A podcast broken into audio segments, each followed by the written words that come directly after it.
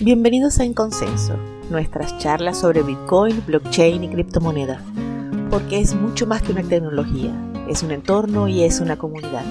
Yo soy Elena Cases y seré su anfitriona hoy.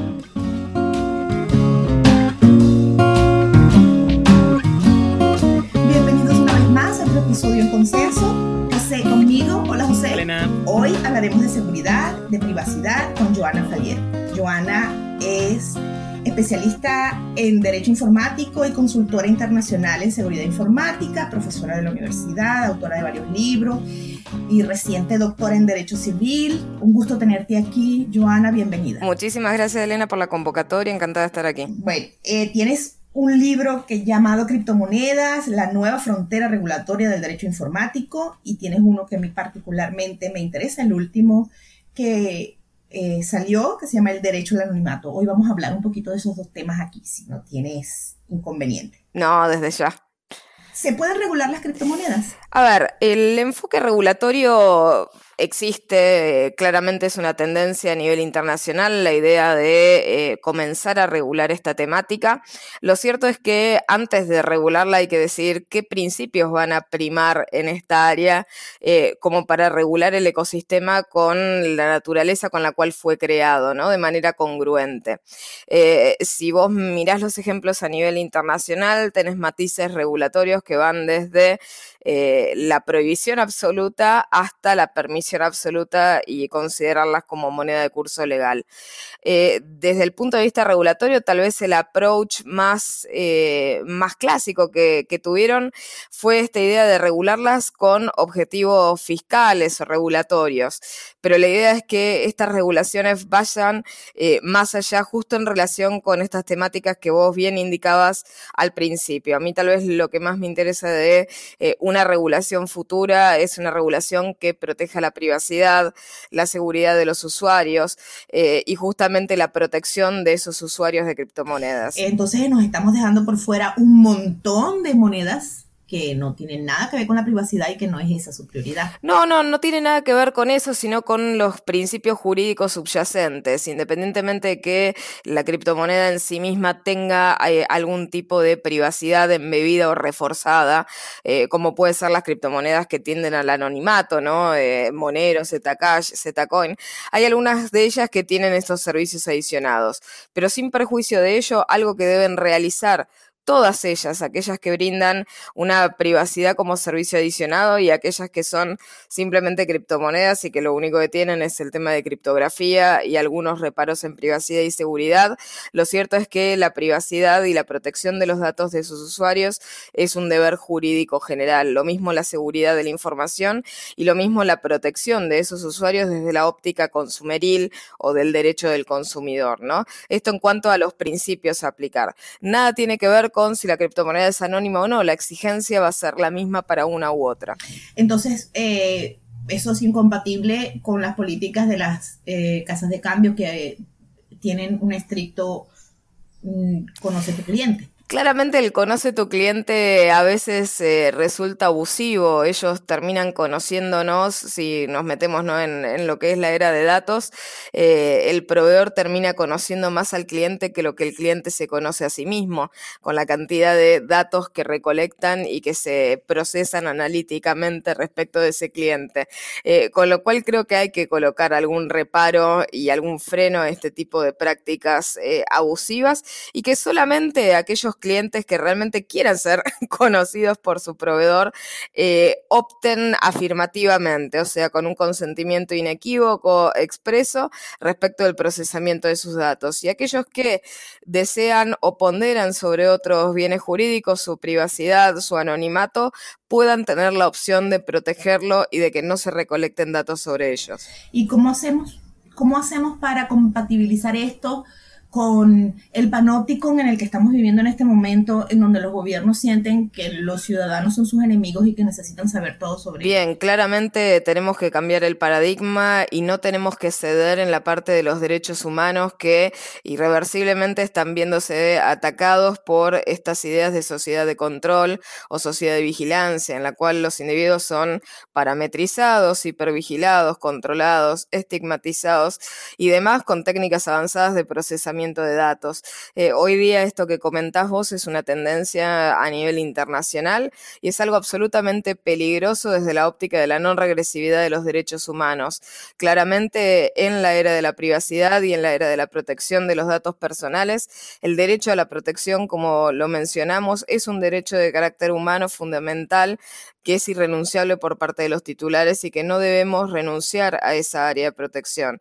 La autodeterminación informativa, que es ese derecho que nosotros tenemos inalienable de eh, autogobernar los datos que a nosotros se refieren, no debe ser dispensado justamente en una era en la que más abusos existen. Si nosotros pensamos en las técnicas de procesamiento que se utilizaban hace unas décadas no más, no eran lo tan invasivas como lo son en la actualidad. Hoy día se utiliza de manera generalizada técnicas de Big Data, Data Mining, eh, inteligencia artificial y otras cosas que son cada vez más intrusivas. Eh, creo que como sociedades debemos oponernos a estos y férreamente defender los derechos subyacentes y una privacidad en serio absoluta que propenda la protección de, nuestros intereses. Joana, eh, ampliando lo que comentó Elena, o ¿y qué puede hacer uno como usuario para justamente eso, defender sus propios derechos? Porque si estamos viendo más bien este, los gobiernos, si ponemos el caso de la GAFI, que inclusive quiere obligar a las casas de cambio a que sigan la regla esa de viaje, donde tienen que cada transacción de, entre casas de cambio identificar a la persona, eh, se ve más bien que, por ejemplo, en el, nicho de las criptomonedas, la privacidad se está reduciendo en gran parte.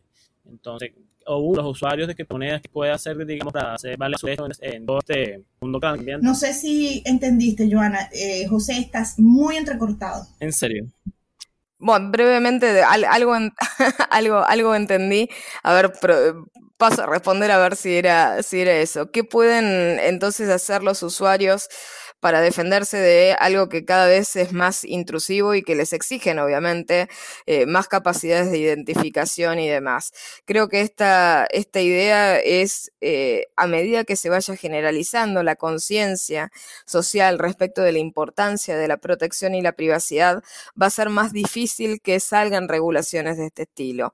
Eh, pensemos que tal vez desde un punto de vista regulatorio es muy simple el hecho de solicitar, no sé, un exchange, una identificación y tal vez las regulaciones, por ejemplo, la que tú mencionabas de eh, el GAFI, eh, son regulaciones que tienen que ver con la prevención global del lavado activo y financiación del terrorismo, las cuales tienen eh, un matiz claro, pero tienen alguna razonabilidad a lo largo, a lo largo de las prácticas que, que han tenido a lo largo de los años, ¿no?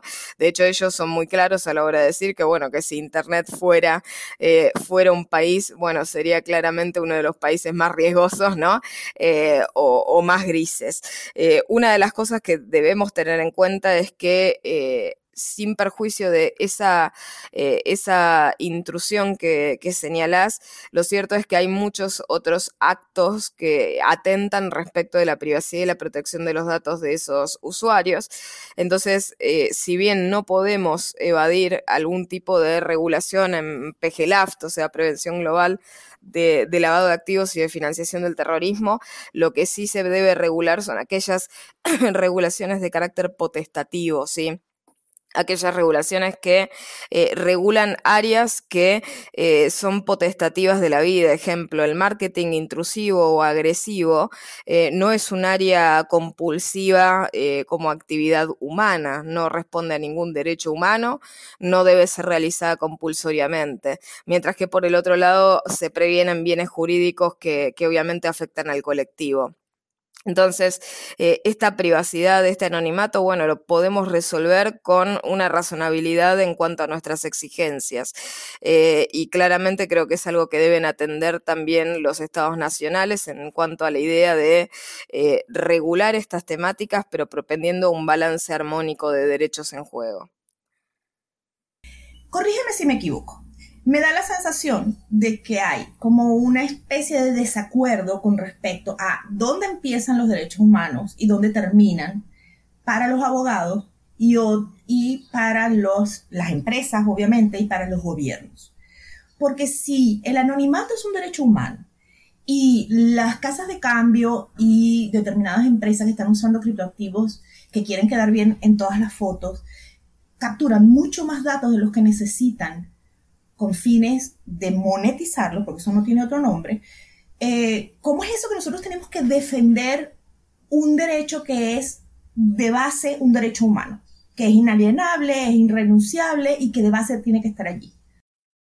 Bien, claramente se ha, se ha, distorsionado muchísimo y las prácticas abusivas a nivel industrial responden a esta idea del análisis económico del derecho. Se los traduzco en términos, eh, en términos mucho más simples. Por favor. Eh, Sí, sí, sí. En el caso de eh, una infracción, imagínense que yo digo, bueno, soy una empresa. el costo de infringir la ley me cuesta eh, mucho menos que cumplirla, ¿sí? Entonces, ¿cuál va a ser la preferencia competitiva de una empresa que tal vez no atiende a los derechos humanos? Va a ser incumplo, total el castigo por el incumplimiento es inferior a mi ganancia. En el caso como las acciones que se realizan respecto de la vulneración ¿no? de, datos personales son muy pocas y las autoridades de aplicación eh, implementan pocas eh, sanciones respecto de los infractores a las leyes de protección de datos personales, hay poca disuasión en la industria para que se realicen buenas prácticas. Contrario imperio sucede en eh, la Unión Europea. Deben haber oído hablar del RGPD o GDPR, el nuevo reglamento de protección europeo, que eh, vino a modificar el régimen sancionatorio y estableció sanciones muy, muy elevadas, del orden del 2 al 4% de la producción mundial anual global del ejercicio de la infracción. Con lo cual, eso ya no es desestimable como multa, como sanción por eh, vulnerar principios de la ley, ¿no? Eh, en cuanto a lo que vos mencionabas, bueno, ¿por qué debemos defender estos derechos? Los debemos defender porque eh, el derecho a la privacidad se encuentra reconocido, el de la protección de los datos también, pero poco se hace para la defensa activa judicial de los mismos. Eh, muchas veces estas infracciones son toleradas, una por desconocimiento de la existencia de la protección que tienen y otra, como les decía, por este, por este tema del costo-beneficio cuánto le cuesta a ese particular acceder a la justicia por la vulneración y cuánto daño se le ha hecho. El particular es probable que frente eh, a la ecuación económica que le significa defender su derecho, no lo haga y que claramente eh, deje impune ese, ese acto. Entonces, creo que la responsabilidad viene no solamente de tercerizar ese activismo judicial en los particulares, sino que el Estado regule realmente estas, estas prácticas abusivas y las sancione como es debido. Sistemas sancionatorios tenemos, lo que nos falta es eh, la aplicación de las multas pertinentes, de las observaciones, de las auditorías que se podrían, que se podrían llegar a realizar. Respecto de, de si el anonimato es un derecho humano, claramente para mí lo es. Eh, creo que esta tal vez es una postura bastante revolucionaria en este sentido, porque eh, para muchos el derecho al anonimato es eh, una amenaza, es un peligro o es un riesgo y tiene obviamente ese sesgo o ese estigma de la peligrosidad respecto de aquel que quiere ser anónimo. Pero eso no es más que una falacia. Nosotros queremos ser privados o, o queremos que se respete nuestra protección de datos por el simple de quererlo, porque es nuestro derecho y no porque hayamos realizado nada. Esta inversión ¿no? De la carga de la prueba, esta inversión de, de la idea de aquel que quiere ser privado es porque ha realizado algo, es claramente una falacia argumental. Eh, y respecto a lo último que vos indicabas con, relación a las prácticas abusivas, hay máximas y hay principios generales en materia del procesamiento y el tratamiento de, datos que tienen ya años, tienen décadas. El principio de calidad del dato indica que eh, cuando nosotros procesemos datos, los datos tienen que ser pertinentes o adecuados a la finalidad de tratamiento. Y justamente lo que vos indicás es eh, esa práctica que vos señalabas, es lo opuesto a ello. El recabar excesivamente datos por fuera de la finalidad es algo que está prohibido y que debería ser penado hace años ya. Eh, entonces tenemos que para mí revalorizar esos principios y empezar a aplicarlos de manera concreta en todos los casos que sea necesario.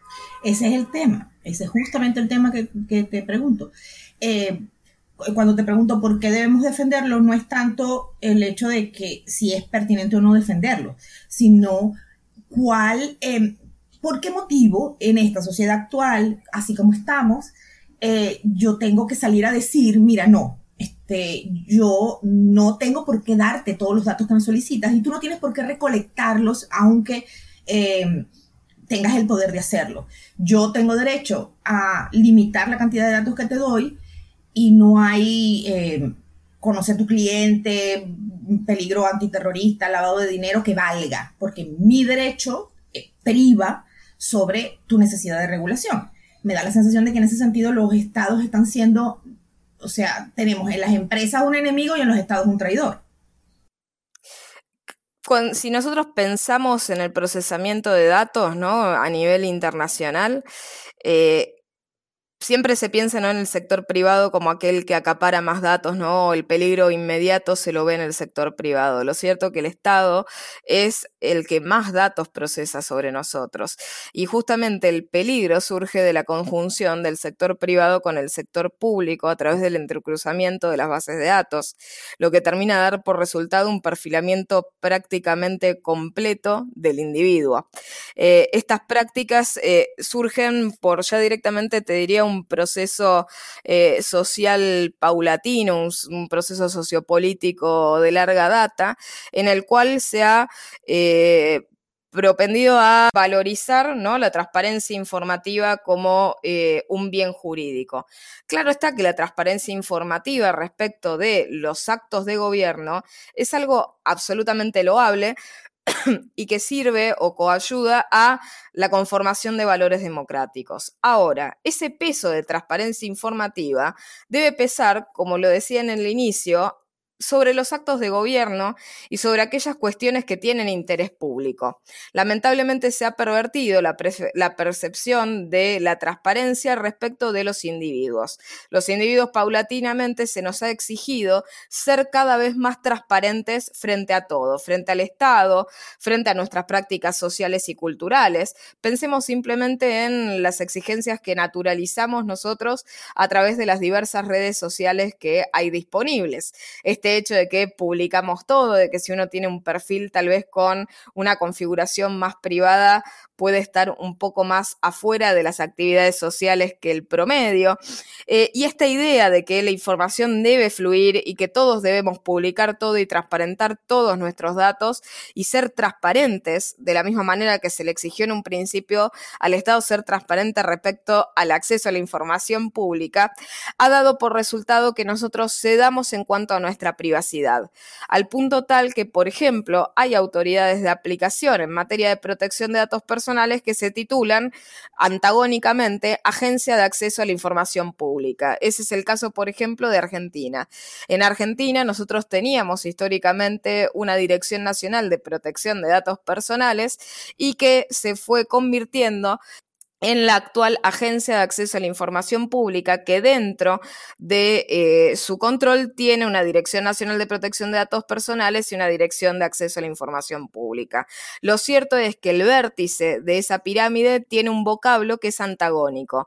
La el acceso a la información pública protege la transparencia informativa y la protección de datos personales protege la privacidad. Privacidad y transparencia son cosas opuestas. Y ahí tal vez ven con un poco más de claridad cómo se fue eh, modificando simbólicamente esto a lo largo de los años y el resultado es este que, vos bien indicás. Una perversión total. Absoluta. Bueno, entonces, ¿qué hacemos? Porque, a ver, yo soy Juanito de los Palotes, Juanita de los Palotes, y... Em, si quiero usar una casa de cambio, tengo que dar mis datos.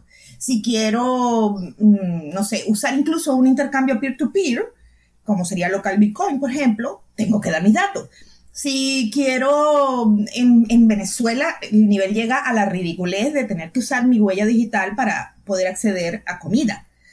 Eh, ¿Qué hago? Dime qué hago, porque mm, excepto salir con una bandera a cantar este Do You Hear the People Sing, no se me ocurre otra cosa. Bien, claramente hay sociedades en las cuales estas, eh, estas prácticas eh, respecto de, la invasividad sobre los datos personales de los individuos eh, han llegado a extremos, como vos bien indicás, el tema de la biometría, la videovigilancia y otros tipos de controles masivos respecto de la ciudadanía, de los cuales obviamente es muy muy difícil, es muy difícil escapar, por lo menos a nivel individual. Por lo tanto, en ese aspecto, lamentablemente, una vez que ese tipo de regulaciones están dispuestas, lo cierto es que la población tiene poco poco a su alcance, más que los remedios judiciales y los remedios judiciales internacionales en protestar o alzarse en contra de esas medidas. Respecto de aquellos lugares en los cuales todavía el debate puede ser dado y que por lo menos no se ha avanzado de manera definitiva eh, o solemne sobre estos puntos, todavía creo que eh, podemos tener esperanza en el sentido de que si la población se concientiza la resistencia a estos cambios y el, tono tal vez o el clima social respecto de la aceptación de los mismos sería muy diversa si es que todos tuviéramos verdadera conciencia respecto del valor de, de, nuestros datos.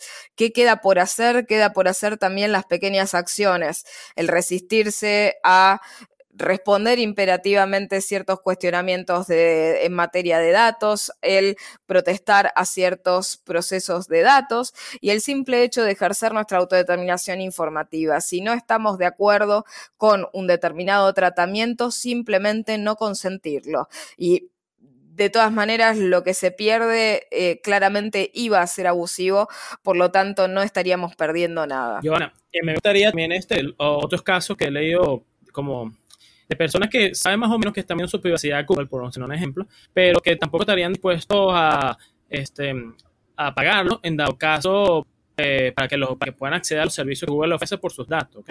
Entonces, me gustaría para nuestros oyentes, esas, ¿qué riesgo busca usuario de Internet corre cuando da tanta información suya a todas estas grandes tecnológicas? Bien, si te entendí correctamente, me estás preguntando respecto del riesgo que corren las personas al otorgar la información. Efectivamente. En pocas palabras. Bien. ¿Qué riesgos corren? Bueno, los riesgos son múltiples. Aquí el tema no es el riesgo tal vez más instantáneo o inmediato que es eh, la publicidad por el simple hecho de la publicidad. Los datos se procesan de manera analítica, con lo cual no solamente tenemos o sufrimos el riesgo de la exposición, esto quiere decir que terceros accedan a esa información y que tengan tal vez eh, algún, algún interés diverso al nuestro, no congruente con el nuestro, o nos coloquen en alguna situación de peligro. Este es el típico ejemplo de, eh, no sé, los casos de sharenting, no sé si alguna vez escucharon el vocablo de, los padres que eh, comparten fotos de sus niños, ¿no? Por las redes y claramente se expone al peligro, ¿no? A estos menores. Pero más allá de estos riesgos, que tal vez son los obvios y los más cercanos o inmediatos a la exposición, lo cierto es que una vez que se pierde la guarda física de esos datos, se pierde el control de los mismos. Entonces, cualquiera puede acceder y cualquiera puede utilizarlo analíticamente. El contacto más cercano va a ser la propia empresa, pero también lo puede hacer cualquiera con el cual se relacione esa empresa y con el cual comparta esa base de datos y demás.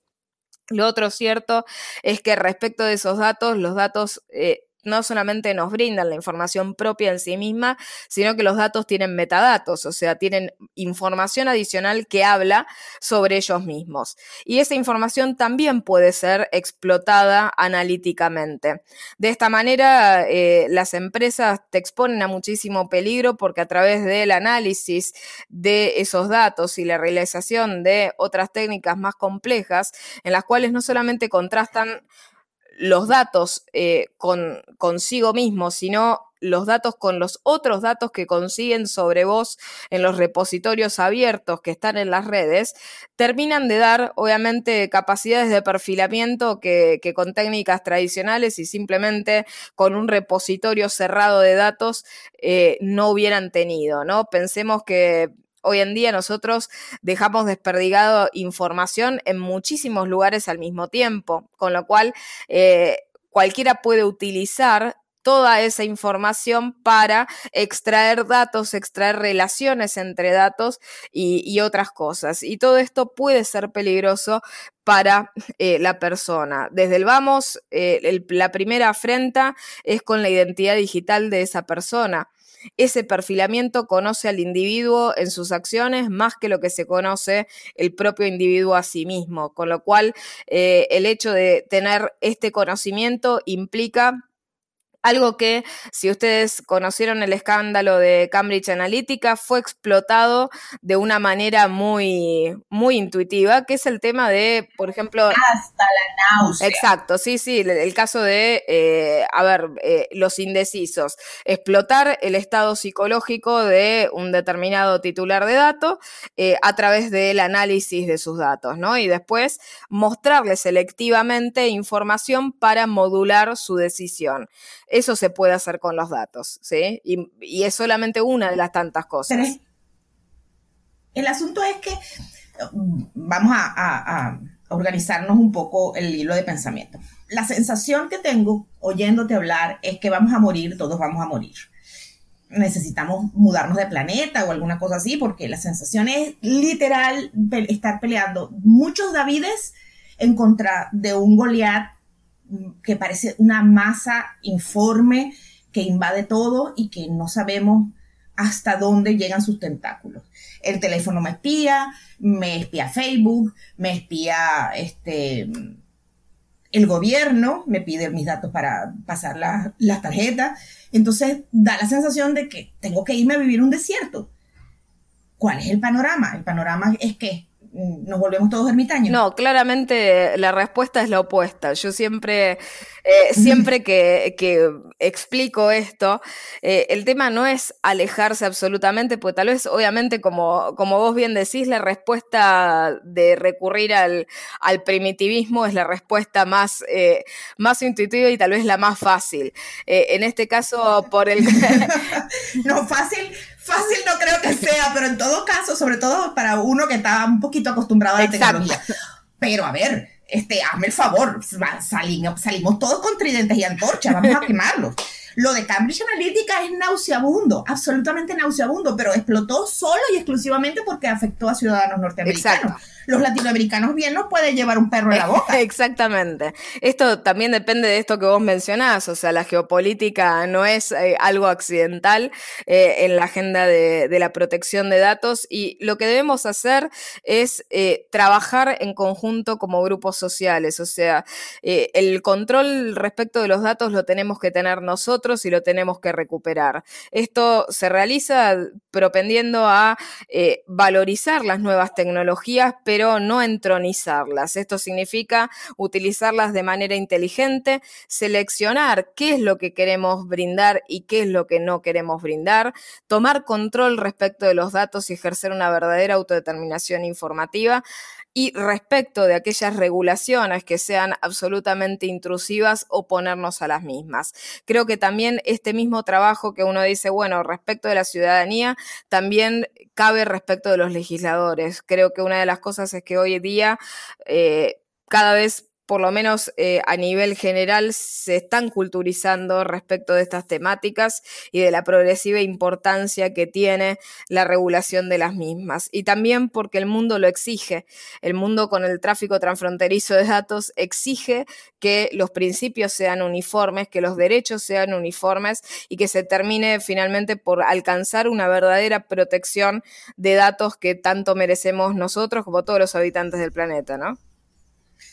En fin, este, yo hablando sobre el tema de Cambridge Analytica, de la vigilancia a través de las redes sociales, de los datos que están manejando las distintas plataformas de redes sociales, em, la sensación que tengo es que, de nuevo, estamos peleando un montón de Davides contra muchos Goliates.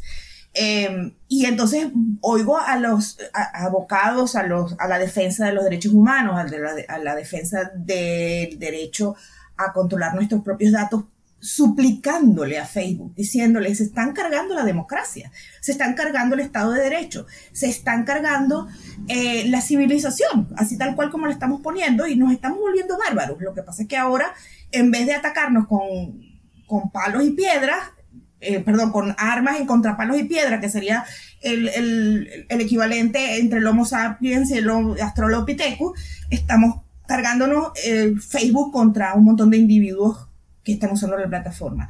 La sensación de indefensión es total. Y terminamos suplicándoles, por favor, no se carguen la civilización. ¿Qué es eso? ¿Cómo llegamos ah, aquí? Aquí hay algo, hay algo fundamental que se soluciona de una manera muy simple. Una regulación adecuada respecto de la actividad pone fin a un montón de prácticas que uno llamaría abusivas, eh, prácticas conculcatorias de derechos, vejatorias, intimidatorias y todo el tipo de espectro de, prácticas que eh, vulneran los derechos a la protección. Nos falta esa regulación y progresivamente vamos a llegar hacia ella si es que las autoridades de aplicación se independizan de la influencia de estas empresas. Lamentablemente, esta confusión entre lo político y lo empresarial ha dado lugar que los intereses de las empresas, el lobby de las empresas que se encargan de procesar estos datos, haya permeado también en las voluntades políticas. Por lo tanto, cuando esto deje de ocurrir, la regulación va a ser mucho más estricta y va a alcanzar un mayor nivel de protección. A nivel internacional, eh, ejemplos que podemos tomar comunitariamente, el cambio de la regulación en la Unión Europea ha sido poner un alto a las prácticas abusivas en materia de tratamiento de datos, por lo que creo que una buena regulación trae una buena respuesta y un panorama esperanzador en la materia. Eh, debemos, obviamente, eh, imitar esos ejemplos regionales que eh, parecen estar funcionando de manera bastante efectiva y que encima tienen mecanismos de revisión, con lo cual se van adecuando también sobre la marcha respecto de los desperfectos ¿no? que vayan notando en su aplicación el ejemplo que podemos mirar es ese que les indicaba de, la Unión Europea. De hecho, uno de los corolarios de, Cambridge Analytica fue exigirle a Facebook el cumplimiento o, ser compliant con, el RGPD, ¿no? Eh, y creo que tal vez hacia ese tipo de matiz de, principios debemos inclinarnos, hacia una privacidad por diseño y por defecto, hacia una seguridad por diseño y por defecto y hacia la protección. Eh, de, los datos personales con un respeto absoluto por el consentimiento inequívoco de los titulares de los datos. Y bueno, eso también pasaría por una educación masiva. Tendríamos todos que educarnos con respecto a la importancia de los datos personales y cuánto valen. no, no, es que además eh, me ha tocado oír a varias personas diciendo, bueno, yo no tengo ningún problema en que Google use mi datos, no tengo ningún problema en que Facebook use mi datos. Si me dan un servicio que de todas maneras este, no podría pagar. Absolutamente, aquí hay, hay, un tema de que nosotros tenemos que culturizar de manera general y esto implica culturizarnos desde pequeños hasta todos los niveles educativos del valor de nuestros datos y de la importancia de la protección de estos derechos eh, y de también terminar con esta idea de que hay cosas gratuitas, por ejemplo, en Internet. Nada es gratuito, la moneda de cambio son nuestros datos. Eh, y lo cierto es que si existe ¿no? Eh, algún tipo de mercado transparente, una claridad que deberíamos tener sería la opción de que aquellos que quieren brindar sus datos los brinden y aquellos que no puedan abonar por el servicio de la manera regular que, existiría. Y si no, como una tercera opción, la gratuidad. Entiendo que eh, de ese porcentual de usuarios no todos se van a oponer al tratamiento, pero aquellos que ponderen este derecho sobre otros sí lo harán con lo cual eh, la afectación no sería de, altísimo impacto. El tema es simplemente la voluntad de hacerlo. Em, bueno, igual me parece que el panorama está como oscuro y nebuloso. Eh, ¿Cómo, por ejemplo, em, las criptomonedas, eh, blockchain, el sistema que tenemos para hacer criptos ahorita, eh, nos puede ayudar de alguna manera. Podemos decir, bueno, eh, tenemos una moneda que es mundial, sin fronteras, entre pares y, bueno, eh, si yo puedo resguardar mi valor de mi gobierno, porque además la, la sensación es mutua. Yo entiendo que mi gobierno piense que yo soy su enemigo, porque la sensación que yo tengo es que él es mi enemigo. Así que digamos que no es, eso es dando y dando. Eh, ¿Cómo nos pueden ayudar esta nueva tecnología? Las criptomonedas albergan un montón de, beneficios, de beneficios sociales, eh, culturales y económicos, eh, y vienen a romper con un paradigma que se ha probado prácticamente ineficientes. Si nosotros pensamos eh, históricamente, las monedas soberanas, por lo menos han sido todas, desde, desde el conocimiento de nuestra historia, han sido absolutamente todas de carácter inflacionario. Las criptomonedas, con esta idea deflacionaria en cuanto a la lógica de su sistema, han venido a traer eh, múltiples beneficios económicos y el cambio de, de paradigma es la idea de que ese consumidor, ese usuario de criptomonedas puede elegir por su preferencia aquella criptomoneda que eh, más, eh, más le agrade respecto a sus necesidades, confort y las preferencias que éste tenga.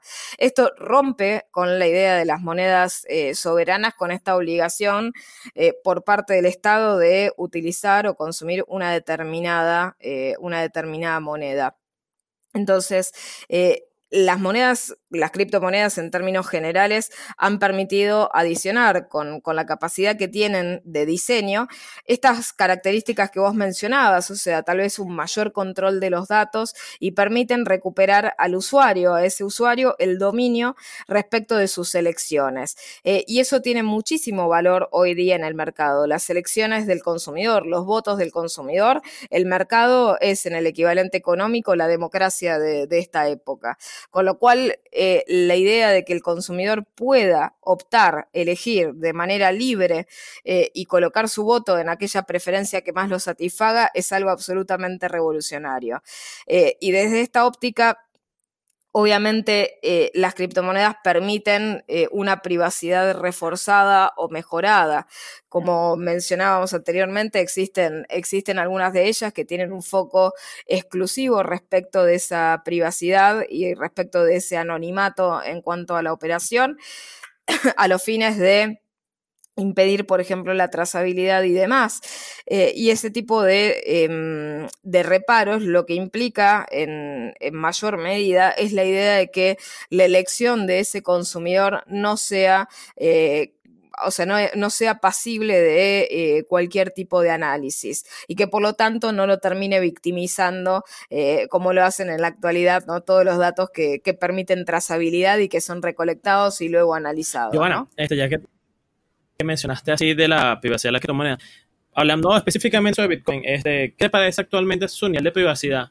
Lo menciono porque he leído muchas críticas de cómo es un registro permanente y con las nuevas técnicas de análisis de blockchain que creando muchas empresas, este, digamos como que he leído que esas mismas empresas están, tienen, están empezando a recolectar unas enormes bases de datos donde pueden eh, eh, desde una casa, desde una casa de cambio de todos los movimientos de una persona, en, por ejemplo, en Bitcoin.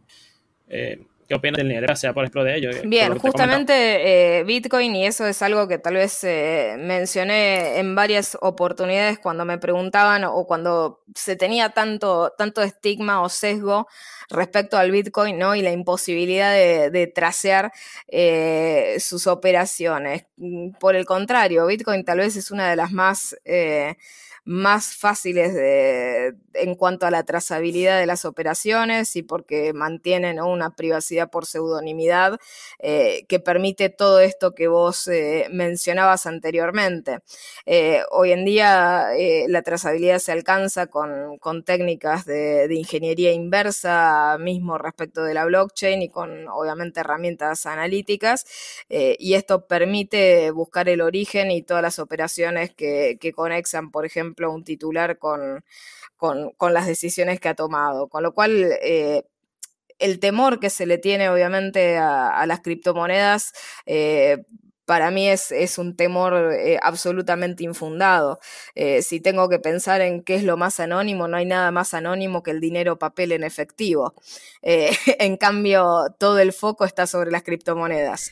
nada, estoy, hablando, estoy oyendo a Joana decir eso y me acuerdo las estadísticas sobre abuso y eh, aquello de, que eh, los consejos, no dejes a los niños hablando, hablar con extraños y cuídalos en los parques y no sé qué, y resulta que, no sé, 8 de cada 10 niños son abusados en su casa por gente conocida o por, sus familiares. El enemigo está en otro lado y la gente es absolutamente ignorante. Claramente, la percepción, acá hay, hay, un tema muy, hay un tema muy claro, que es la sensación de seguridad. Eh, la sensación de seguridad es una percepción subjetiva, no hay seguridad absoluta, esto es lo mismo respecto de los datos, o sea, nunca va a haber un sistema 100% seguro. Lo cierto es que la percepción de seguridad de la gente muchas veces se alcanza con la idea de la exposición, por ejemplo, de lo que mencionamos anteriormente de los datos. Las cámaras de biovigilancia, la biometría, eh, nos explican la excusa de su aplicación justificándolo en la seguridad que nos van a brindar. Pero claramente, como vos referías, ¿no? A estudios estadísticos, no hay estadísticas transparentes respecto de la influencia directa entre esas técnicas invasivas, por ejemplo, en materia de datos, y el incremento real del bien jurídico seguridad. Entonces, esa, esa disociación es absolutamente una falacia. Eh, nos dicen que realizan algo con una determinada finalidad, cuando en el fondo esa finalidad no se encuentra comprobada. Pero además no hay quien controle no hay quien controle. O sea, el Estado, mm, tengo que aceptar su buena palabra de que tú vas a ser eh, sensato en el uso de mis datos y tengo que aceptar tu palabra porque ¿quién carrizo te, supervisa? Exacto, justamente lo que mencionas es importantísimo. A nivel europeo, la autoridad de aplicación tiene como requisito ser absolutamente autárquica e independiente. Y en el caso, si miramos ejemplos eh, de Latinoamérica, las autoridades de aplicación dependen o bien de aquellos que deben controlar o están relacionados con los mismos o dependen electivamente en cuanto a su puesto de aquellos que, deberían estar controlando. Y eso eh, genera un conflicto claro de intereses. Eh, la autarquía y la independencia de esas autoridades asegura que no se inmiscuyan intereses contrapuestos, ¿no? Asegura. Hmm. El asunto es que estamos, estamos saltando de la sartén al fuego. Eh, la sensación, al menos en Latinoamérica, es que no hay quien le ponga el cascabel al gato a no ser que toquen a un ciudadano norteamericano. Porque Latinoamérica está siempre dos pasos atrás y la sensación de indefensión es completa. ¿Qué hacemos? Creo que el punto no solamente es ese, sino que también eh, a nivel inserción internacional, Latinoamérica tiene muchos trabajos cruzados con otras partes del mundo. Nosotros pensemos que a nivel empresas, las empresas que operan aquí, muchas de ellas tienen casas matrices en otros, en otros lugares, en lo cual ya directamente por la lógica empresaria, esa regulación que tal vez nosotros vemos muy distante, en realidad es una regulación muy presente y que se aplica por lo menos aquí. El ejemplo que te puedo dar es, no sé, una casa matriz europea con filiales eh, en, en cualquier país que sean filiales de esa casa matriz van a tener que ser compliant con ese tipo de regulaciones. Entonces, sin perjuicio de que nuestros estados eh, nacionales no lo apliquen o que no haya afectados de alguna u otra nacionalidad, lo cierto es que vamos a tener un ecosistema que va a tener que propender por un tema de valor industrial a la protección de, de esos principios más elevados, por un simple hecho de que nadie va a trabajar con nosotros si es que nosotros no trabajamos con cuidado con esos datos, por lo menos desde, la área, desde el área de privacidad y de protección de datos y de seguridad de la información se trabaja así. Si nosotros no cumplimos con esos requisitos, no nos van a dar los datos y no vamos a poder trabajar. Entonces, el estándar internacional ha subido. El tema es quiénes lo cumplen y cómo se adecúan y a qué velocidad da ese cambio. En fin. Eh, no, te, no seas tan negativa, Elena, tampoco. en este momento estoy que me quiero mudar a Venus. Me quiero mudar a Venus. No, me, no quiero vivir en este planeta. Por lo menos lo que ha dicho Giovanna, este, Europa es punta de lanza en, la, digamos, legislación al cuidado de los datos privados de cada persona. Por lo menos Europa... En Europa el esquema está funcionando y va a tener una revisión en mayo de 2020 eh, es un esquema que ha incorporado principios más modernos en materia de protección de datos personales, como el que le mencionaba, de privacidad por diseño y por defecto, responsabilidad proactiva, que es algo necesario en el área, eh, la notificación y la comunicación de los incidentes de seguridad, que es algo que afecta a todos, eh, y la creación tal vez hasta también de estudios específicos, como ser el estudio de impacto e informe previo respecto de las técnicas riesgosas de tratamiento y la creación de figuras que se encargan de ser interlocutores válidos con la autoridad de aplicación y que se encargan de hacer la aplicación a nivel interno, institucional, de todas las normas de protección, que es la figura del DPO o Data Protection Officer que deben haber escuchado. Eh, traducción española, en algunos casos, delegado de protección, pero la figura del DPO también viene a cambiar un poco el panorama, resimbolizando estructuralmente que es importante tener un encargado en ese tema y que no se puede operar sin él. Giovanna, este, según las redes sociales que eh, hace poco diste una charla en el Senado de Argentina, ¿no me equivoco? Sí, sí, sí, correcto. ¿Qué tal estuvo esa? Y también, no sé, dame, ¿no puede dar tu percepción de cómo el Senado la Argentina eh, está viendo el tema de las criptomonedas. No sé si, si sabes de alguna normativa o leyes que estén trabajando al respecto. Bien, el encuentro fue el primero que se realizó en, en el Senado en materia de criptomonedas, con lo cual fue, fue un hito en ese, en ese sentido.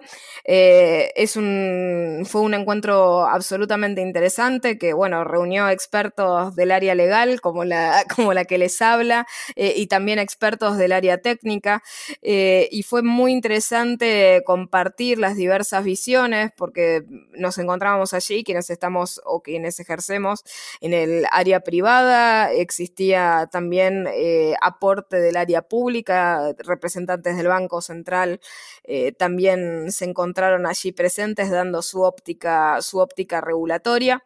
Eh, fue una actividad también que les diría de difusión general de la temática porque como les decía, el, puntapié inicial de esto es culturizar y educar en una temática que se desconoce mucho y sobre la cual eh, a veces se teme de manera infundada. Eh, fue muy interesante compartir, compartir el espacio y creo que, de eso eh, va a partir eh, alguna suerte de continuidad en el debate.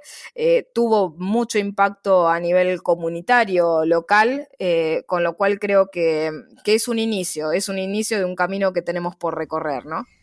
¿Qué tanto saben los diputados sobre criptos que viste allí? ¿Están enterados o están recién enterándose, recién ahora que Libra dijo que iba a hablar y salieron todos corriendo a ver, actualizarse y a leer el libro blanco? Creo que, a ver, el interés eh, en prácticamente eh, todas las diversas temáticas ¿no? de, del derecho informático, lamentablemente, eh, a nivel regulatorio han surgido por las necesidades instantáneas. Em, y creo que tal vez el, intento ¿no? de, debate que, se propendió en esta área eh, tuvo tal vez otra, otra inclinación, fue comenzar a, discutir el tema eh, desde una visión más, eh, más integradora e integral respecto de los conceptos no basales que afectan al área. En este sentido, o sea, como les decía, las respuestas no regulatorias siempre han sido a medida de las necesidades que van surgiendo. Y creo que es esa eh, la lógica que vos indicás la que se está intentando romper. Bueno, eh, en términos mm, mm, concretos, viene Facebook y lanza Libra. ¿Qué hacemos con eso? Esa moneda va a competir con la moneda local. Eh, viene otra empresa, porque por supuesto el Facebook tenemos, si hay una cosa que le podemos agradecer a Facebook, la única en la vida, es que hizo que todo el mundo tuviera que empezar a estudiar este tema de las criptomonedas, que al parecer era una burbuja que se murió más veces de las que podemos contar, y insiste en no morirse. Y bueno, eh, de repente entró en la agenda de todos los congresos de Latinoamérica y el de Estados Unidos, eh, todo de una sola vez y con los dos pies. Bueno, ajá. Eh, pero eso se viene pero se viene de la mano también de la recopilación de los datos que todavía no lo hemos resuelto. Y es absolutamente incompatible con el derecho al anonimato, que ya sabemos también que es eh, un derecho humano. Entonces, bien, respecto de qué hacemos, las respuestas son varias. En primer lugar, eh, para mí conceptualmente Libra no sigue por lo menos los principios básicos eh, o que le dan la naturaleza jurídica característica a las criptomonedas, eh, con lo cual creo que tal vez sería un, error conceptual eh, caracterizarla como criptomoneda en sí misma. El, el carácter, el carácter. Tienes toda la razón, pero a ver, es de lo que estamos hablando. Las, monedas privadas, las stablecoin, hay un montón de, cosas que, no postulan para criptomonedas y sin embargo Exacto. se las llama Bien, el estado centralizado que tiene en materia de control de datos y de cautividad del público consumidor la convierte directamente en un elemento prácticamente de peligro respecto de, de los derechos de los usuarios y los consumidores. Ni siquiera me pondría a hablar de los tenedores de criptomonedas, sino simplemente a un nivel consumeril, ¿no? El hecho de que la persona se encuentra en ese ecosistema de la red social y que encima de ello va a tener que transparentar todas sus ecuaciones económicas eh, respecto de la red social con un pleno manejo de los datos. De hecho, la clara intención de, esta mal llamada criptomoneda es eh, surtir eh, las veces del banco, ¿no? el, tal vez la disociación que ellos tenían de llegar hasta la elección del consumidor, pero no, no llegar a ver los datos de la operatoria, es lo que Libra viene a terminar de recolectar. Esto sería una planificación absolutamente estratégica de abarcar todo el ciclo de vida de los datos de ese, de ese consumidor, de ese usuario de la red social, eh, con el incentivo de que permanezca cautivo dentro de ese, de ese ecosistema. Eh, con lo cual creo que claramente necesita, necesita esto una, una regulación bastante veloz y asimismo creo que tampoco el mismo sistema va a poder evadir la aplicación de regulaciones que ya existen, porque esta idea de que eh, Internet no es, eh, es anómico eh, o que no tiene reglas o que no tiene leyes es, es una idea bastante, bastante, a ver, yo les diría primitiva. Exacto. Exacto, totalmente. Eh, muy por el contrario, Internet está plagado de, reglas, eh, reglas técnicas, eh, reglas de carácter jurídico, eh, reglas de carácter legal de muchos países al mismo tiempo. Entonces, justamente en estas redes sociales aplican las leyes de orden público en materia de protección de los derechos de los usuarios y los consumidores. Si tenemos a un Facebook a veces debatiendo su responsabilidad frente a daños ¿no? respecto de sus usuarios por la publicación indebida, o por la baja de perfiles o por otro tipo de, casos, por ejemplo, de censura, de censura a la libertad de expresión.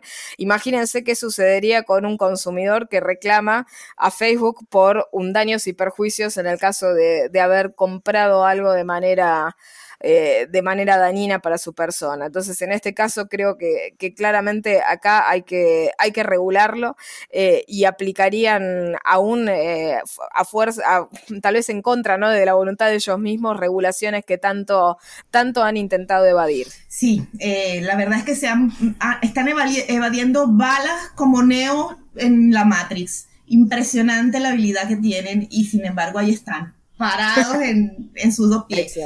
Sí, bueno, eh, igual a Facebook tenemos que agradecerle que no es un favor pequeño el que todo el mundo haya salido corriendo a conversar del tema, porque esto se viene, y obviamente nadie les cree que hasta que el Estado no les dé el permiso, ellos no van a hacer un negocio mil billonario esperando que los congresistas se pongan al día y hagan su curso, su cursito de criptomonedas.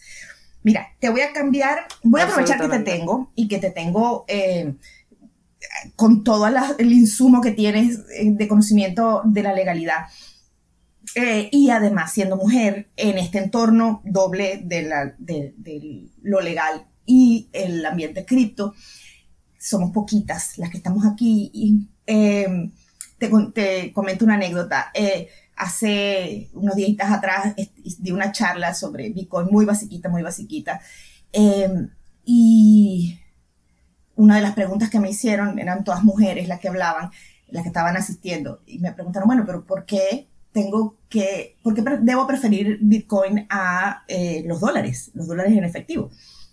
Y una de las razones que les doy, les di es que tú puedes tener tus Bitcoin y no tienes que rendirle cuentas a nadie de qué fue lo que hiciste con la plata, porque nadie tiene por qué enterarse que tenías esa plata allí. En cambio, con los dólares, digamos que es más fácil decir, aquí había un billete de 10, ¿por qué ahora yo un billete de 5?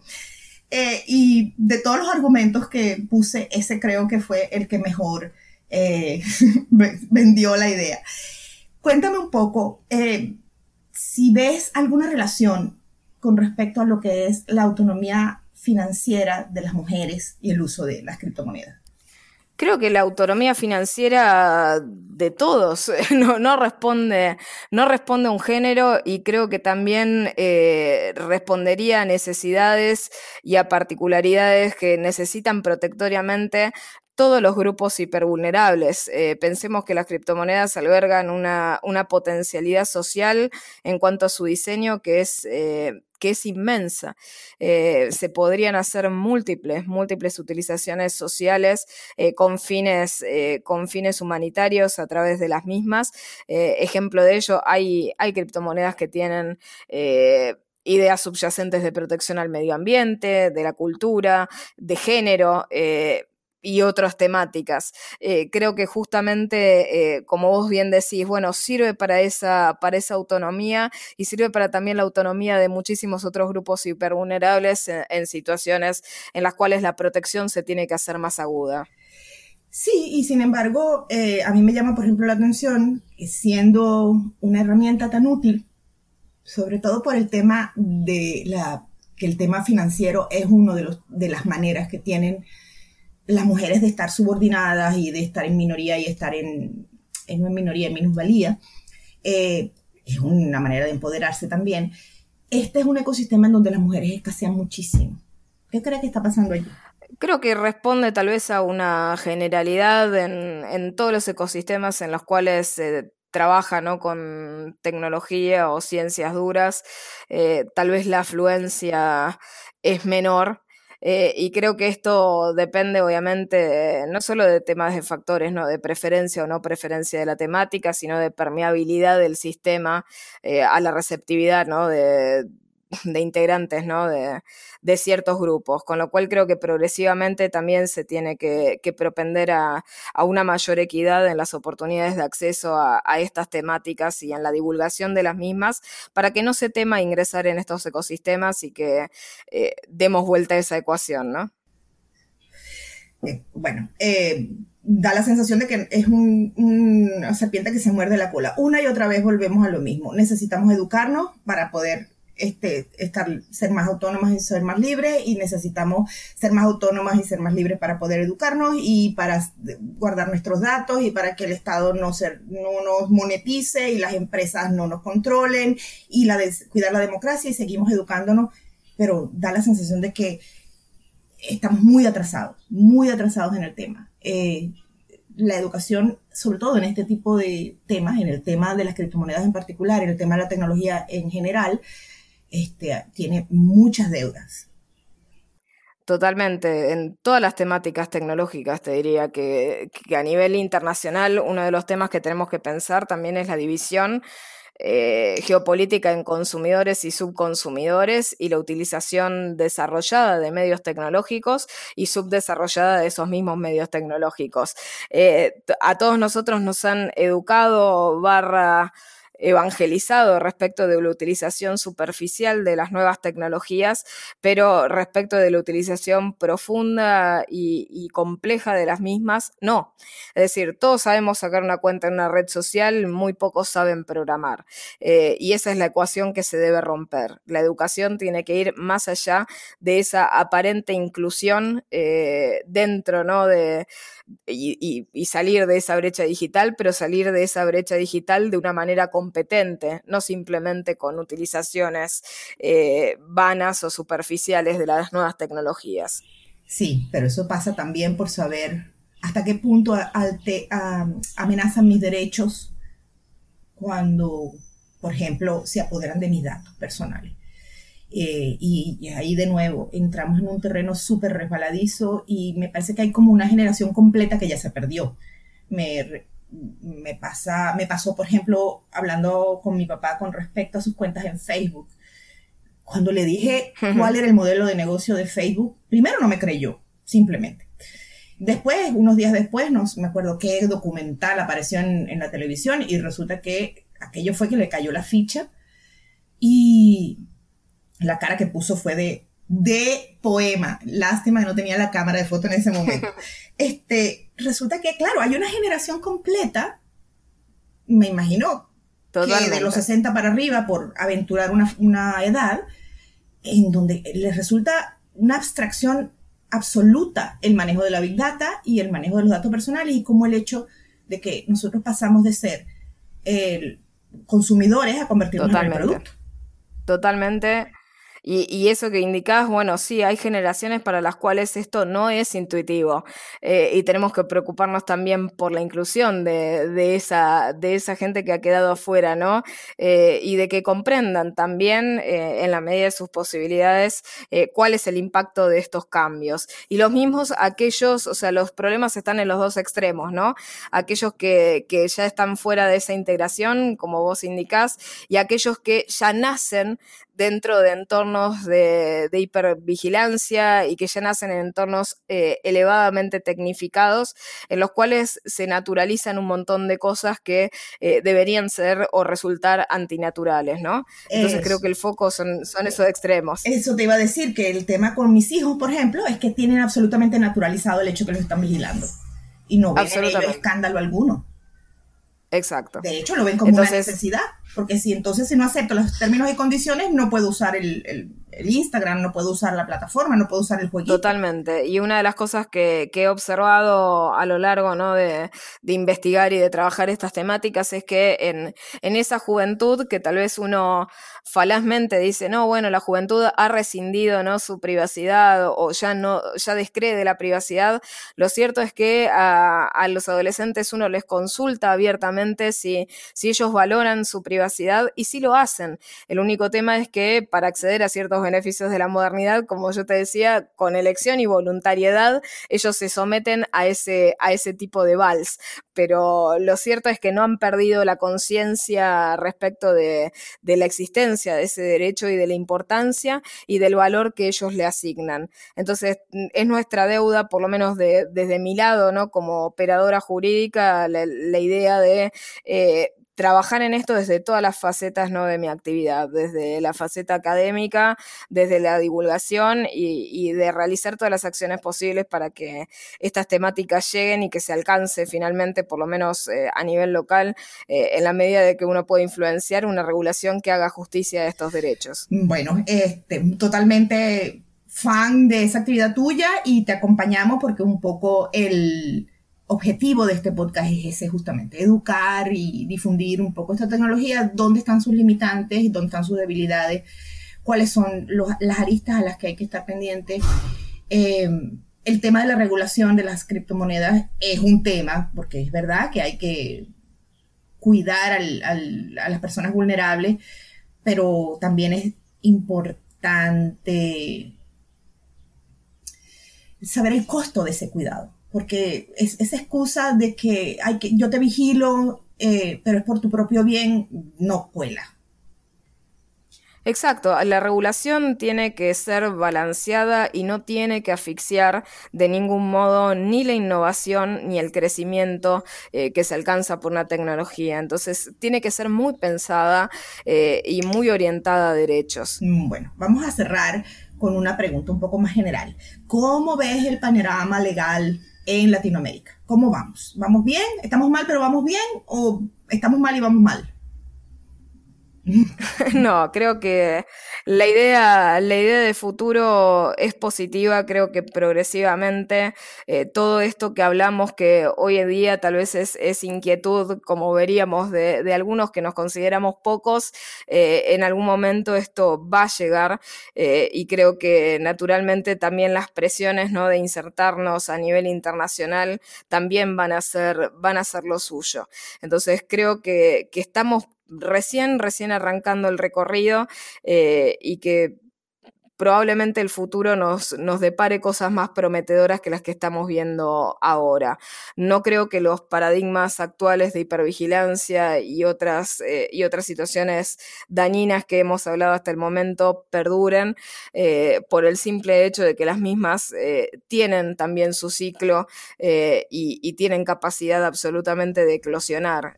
Sí por el simple hecho de que todo tiene un límite. Tienen el germen de su eh, propia destrucción en su barriga.